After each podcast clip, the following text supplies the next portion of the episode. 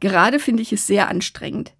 Menschen, die sich eigentlich nahestehen, kriegen sich in die Haare und streiten sich sehr emotional. Ich denke da an das Thema Krieg und seine Auswirkungen. Da gibt es eine Familie, in der hat die Oma noch den Zweiten Weltkrieg erlebt. Sie weiß, was es heißt, wenn die eigene Wohnung in Schutt und Asche gelegt wird. Da gibt es ihre Tochter, die seit Jahren in der Friedensbewegung aktiv ist. Und vielleicht noch einen Enkel, der wieder einen anderen Blick auf die aktuelle Situation in der Ukraine hat. Manchmal denke ich da an einen Spruch meines Vaters, der mir immer ans Herz gelegt hat, über Politik und Religion soll man nicht streiten. Unterschiedliche Meinungen führen notwendig zu Streit, hat er gedacht. Denn es kann ja nur eine Wahrheit geben. Das stimmt.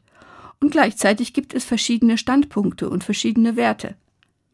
Mir hilft ein kleiner sprachlicher Trick aus der gewaltfreien Kommunikation, um Dinge nebeneinander stehen zu lassen, auch wenn sie sich widersprechen. Anstatt aber verwende ich und gleichzeitig.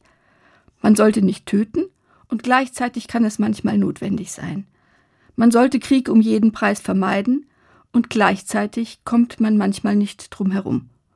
Das heißt nicht, dass es mehrere Wahrheiten gibt, nur mehrere Perspektiven. Ich entdecke das schon in der Bibel. Jesus war ein guter Jude, fest verwurzelt im jüdischen Glauben und Gesetz und gleichzeitig war er schon auf dem Weg zu einer Reform. Er war der Sohn von Josef und Maria, und gleichzeitig hat er gesagt, mein Vater ist im Himmel.